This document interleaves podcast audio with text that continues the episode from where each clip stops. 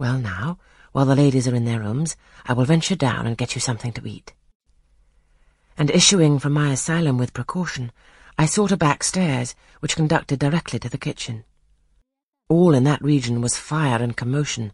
The soup and fish were in the last stage of projection, and the cook hung over her crucibles in a frame of mind and body threatening spontaneous combustion. In the servants' hall, two coachmen and three gentlemen's gentlemen stood or sat round the fire. The Abigails, I suppose, were upstairs with their mistresses.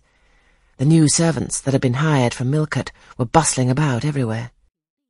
Threading this chaos, I at last reached the larder. There I took possession of a cold chicken, a roll of bread, some tarts, a plate or two, and a knife and fork, and with this booty I made a hasty retreat.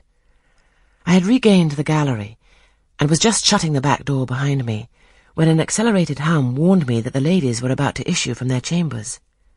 I could not proceed to the schoolroom without passing some of their doors, and running the risk of being surprised with my cargo of victuallage, so I stood still at this end, which, being windowless, was dark, quite dark now, for the sun was set and twilight gathering.